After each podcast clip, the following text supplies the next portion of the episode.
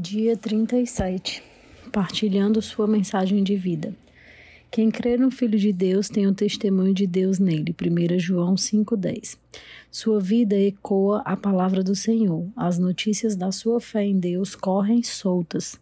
Assim, nem preciso acrescentar nada. A vida de vocês é uma pregação. 1 Tessalonicenses 1,8. Deus lhe deu uma mensagem de vida para compartilhar.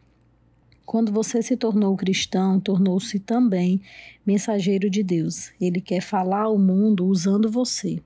Paulo disse: Falamos a verdade diante de Deus como mensageiros de Deus.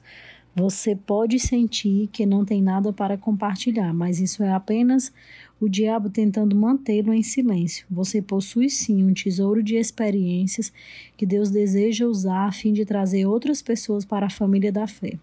A Bíblia diz: quem crê no Filho de Deus tem em si mesmo o testemunho de Deus.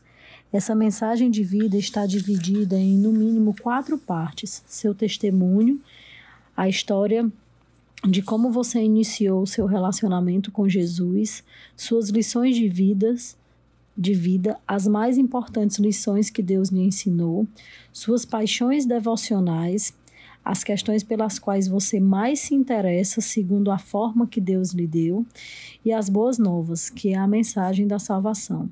Sua mensagem de vida inclui o seu testemunho. O testemunho é a história de como Cristo transformou sua vida. Pedro nos diz que fomos escolhidos por Deus para fazer a obra e falar por ele e para contar a todos quanta diferença ele fez na vida de vocês. Essa é a essência do testemunho, simplesmente compartilhar suas experiências pessoais no que diz respeito ao Senhor. Em um tribunal, não se espera que a testemunha debata o caso, comprove a verdade ou insista em determinado veredito. Esse é o trabalho dos advogados. A testemunha simplesmente conta o que aconteceu ou o que viu. Jesus disse: Vocês serão minhas testemunhas e não vocês serão meus advogados. Ele quer que você apenas conte a sua história aos não cristãos. Dar testemunho é uma das principais tarefas e missão neste mundo, porque é algo único. Não há outra história exatamente igual à sua. Então somente você pode contá-la. Se deixar de compartilhá-la, ela perderá sua importância. Você pode não ser um mestre na Bíblia, mas é sim uma autoridade no que se trata da sua vida. Até porque é difícil argumentar com a experiência pessoal. Na verdade, seu testemunho pessoal é mais eficaz do que qualquer pregação ou sermão, porque os não cristãos veem os pastores muitas vezes como vendedores profissionais, mas veem você como um cliente satisfeito. Logo, vão dar-lhe muito mais credibilidade. É mais fácil relatar histórias pessoais do que explicar princípios bíblicos, e as pessoas gostam de ouvir experiências. As histórias captam a atenção e ficam em nossa memória por mais tempo. Os não cristãos provavelmente perderiam interesse se você começasse a citar teólogos autores, mas tem sim uma curiosidade natural sobre as experiências que nunca tiveram e que você já teve. Histórias compartilhadas criam uma ponte de relacionamento pela qual Jesus pode atravessar do seu coração para o coração delas. Outra vantagem do testemunho é o fato de ele contornar as defesas intelectuais. Muitos céticos que não aceitam a autoridade da Bíblia escutarão sem resistência sua modesta história pessoal. Foi por isso que, em seis ocasiões distintas, Paulo usou seu testemunho em vez de citar as Escrituras.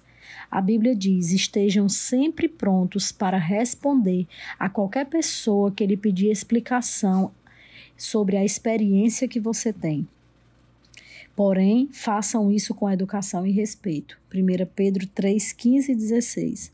A melhor forma de estar pronto é escrever nosso testemunho e então memorizar os pontos principais, podendo dividi-los em quatro partes. Primeiro, como eu era antes de conhecer a Jesus. Como percebi que precisava de Jesus como comprometi minha vida com, minha vida com Jesus, a diferença que Jesus fez em minha vida. Você com certeza tem muitos outros testemunhos para dar, além do relato da sua salvação. Você tem uma história para cada experiência que Deus te auxiliou. Faça uma lista de todos os problemas, circunstâncias e crises nos quais Deus interveio ao seu favor.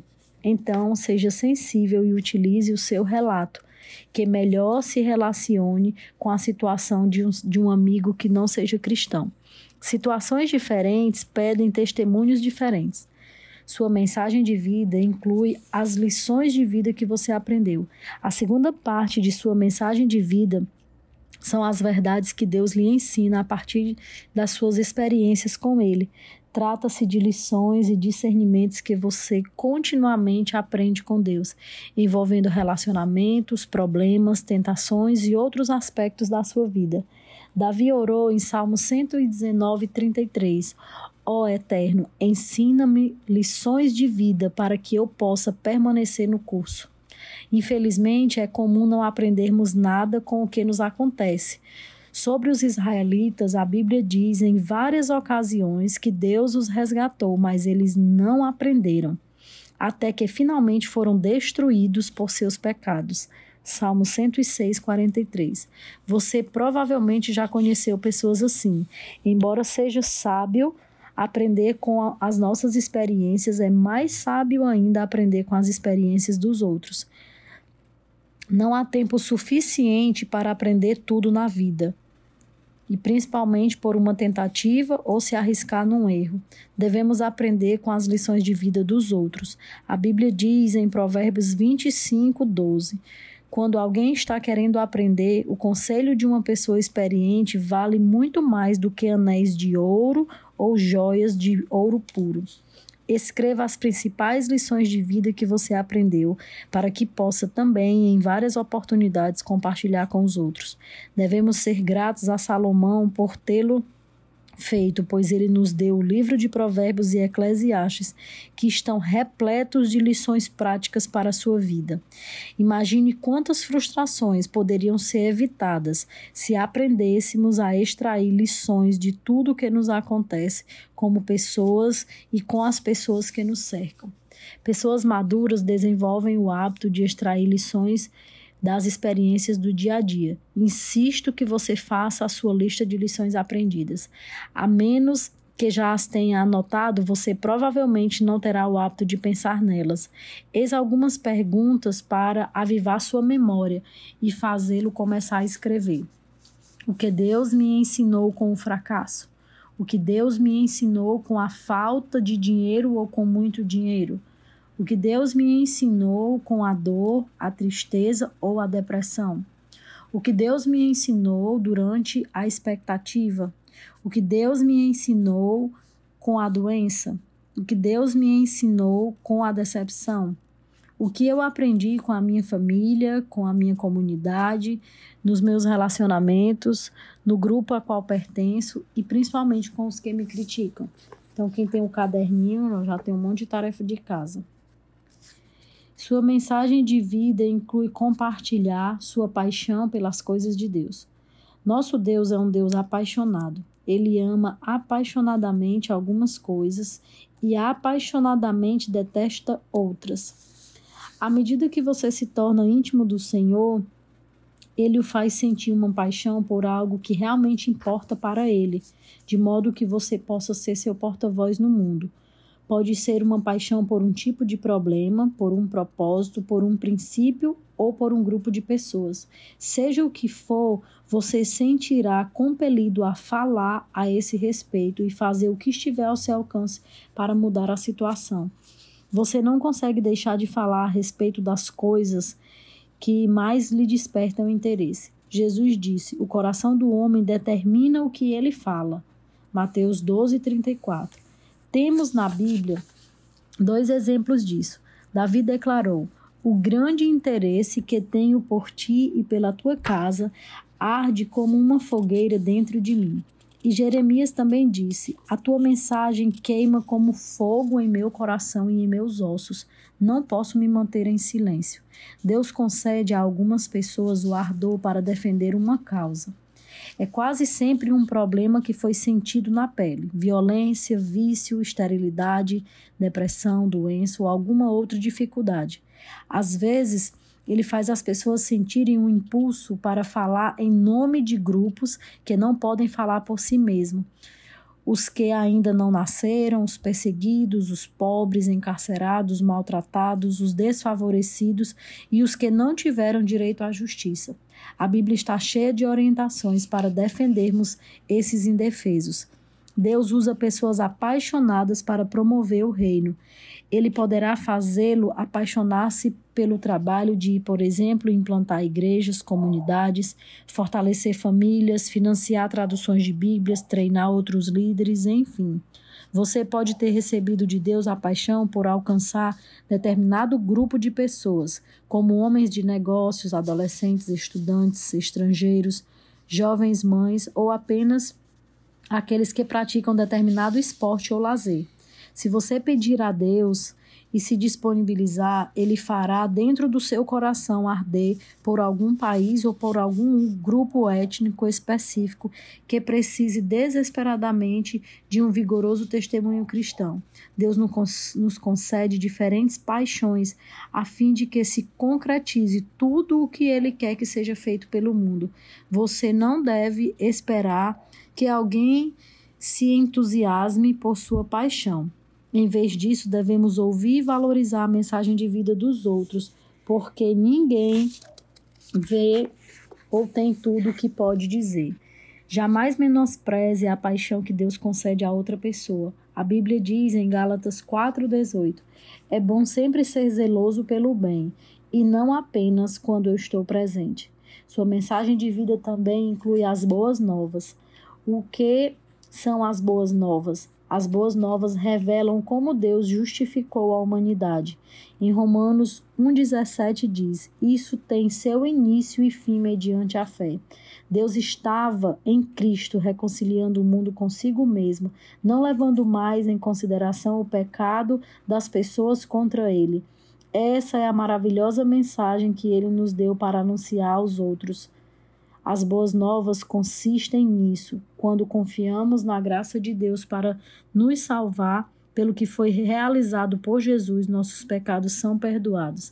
Passamos a ter um propósito para viver e nos é prometido um futuro lar no céu. Existem centenas de ótimos livros que ensinam a pregar as boas novas, mas nem todo o treinamento do mundo vai motivá-lo a testemunhar Cristo enquanto você não estiver assimilado às oito convicções expressas do capítulo anterior. O mais importante é que você aprenda a amar os perdidos tal como Deus ama. Deus nunca criou uma mensagem para, que não, para quem não sentisse amor todos são importantes para ele. Quando Jesus estendeu os braços na cruz, ele estava dizendo: Eis o tanto que os amo, pois o amor de Cristo nos constrange, porque estamos convencidos de que ele morreu por todos. 2 Coríntios 5:14a. Sempre que você se sentir apático por sua missão ou sobre sua missão no mundo, passe algum tempo pensando no que Jesus fez por você na cruz. Você deve se preocupar com os que ainda não o conhecem, porque Deus se preocupa. O amor não lhe dá outra escolha. A Bíblia diz: no amor não há medo, o amor é totalmente verdadeiro e afasta todo medo. Um pai se lançaria para dentro de um prédio em chamas a fim de salvar um filho, porque o amor por aquele filho é maior do que o medo. Se você tem medo de compartilhar o evangelho de Deus com aqueles que estão ao seu redor, Peça a Ele que encha o seu coração de amor por essas pessoas. A Bíblia diz que Deus não quer que ninguém se perca, mas que todas as pessoas mudem o seu coração e a sua vida. Sempre que encontrar alguém que não conhece a Jesus, você precisa começar a orar por ele, servindo-o em amor, compartilhando as boas novas. E enquanto existir uma única pessoa em sua comunidade que não faça parte da família de Deus, você, como igreja de Deus, precisa insistir em buscá-lo. A igreja não quer crescer e diz ao mundo: vocês podem ir para o inferno. Porque a igreja que quer crescer, ela prega sim a mensagem do inferno. O que você está disposto a fazer para que as pessoas comecem a pensar sobre o céu? Convide para o seu grupo, converse com essas pessoas ou participe de um grupo, conte sua história, presenteie-os com um livro, com uma Bíblia, leve para jantar. Ore por essas pessoas para que sejam salvas. Seu campo missionário está ao seu redor todos os dias. Não perca oportunidades que Deus tem lhe dado. A Bíblia diz: aproveitem o máximo as suas oportunidades para contar as boas novas aos outros. Sejam sábios em todos os seus contatos com eles. Colossenses 4, 5. Alguém irá para o céu por sua causa? Será que alguém no céu pode dizer: Eu gostaria de agradecer, estou aqui porque você se importou suficientemente comigo para me falar do Evangelho e o Evangelho mudou a minha vida? Imagine a alegria de encontrar no céu pessoas que você ajudou a chegar lá. A salvação eterna é a única alma, é a mais importante que tudo o que você possa conseguir na vida. Somente as pessoas vão viver para sempre. Neste livro, aprendemos os cinco propósitos de Deus para a nossa vida. Ele nos fez para que fôssemos membros de sua família, exemplos do seu caráter, exaltadores da sua glória, ministros da sua graça e mensageiros do seu evangelho. Desses cinco propósitos, o quinto pode ser realizado somente neste mundo. Continuaremos a exercer os outros quatro na eternidade, de uma forma ou de outra. Por isso é tão importante propagarmos as boas novas e temos um tempo curto para compartilhar nossa mensagem de vida e cumprir nossa missão. Dia 37, pensando sobre o meu propósito de vida. Tema para reflexão. Deus quer dizer algo ao mundo por seu intermédio. Versículo para memorizar. Estejam sempre prontos para responder a qualquer pessoa que pedir que expliquem a esperança que vocês têm. Porém, façam isso com educação e respeito. 1 Pedro 3, 15a e 16a. Pergunta para meditar. Olhando para minha vida pessoal, com quem Deus gostaria que eu a compartilhasse? Deus, muito obrigado por esse dia, obrigado por mais um estudo. Que o Senhor faça com que essa mensagem de espalhar as boas novas possa sempre arder em nossos corações. Que possamos fazer isso de forma simples, sabendo que assim como um dia o Senhor nos encontrou, o Senhor quer sim nos usar para que todas as pessoas ao nosso redor possam receber a tua mensagem de tão grande amor. Muito obrigado por tudo. Continue conosco, nos dê uma semana abençoada. Em nome de Jesus, amém.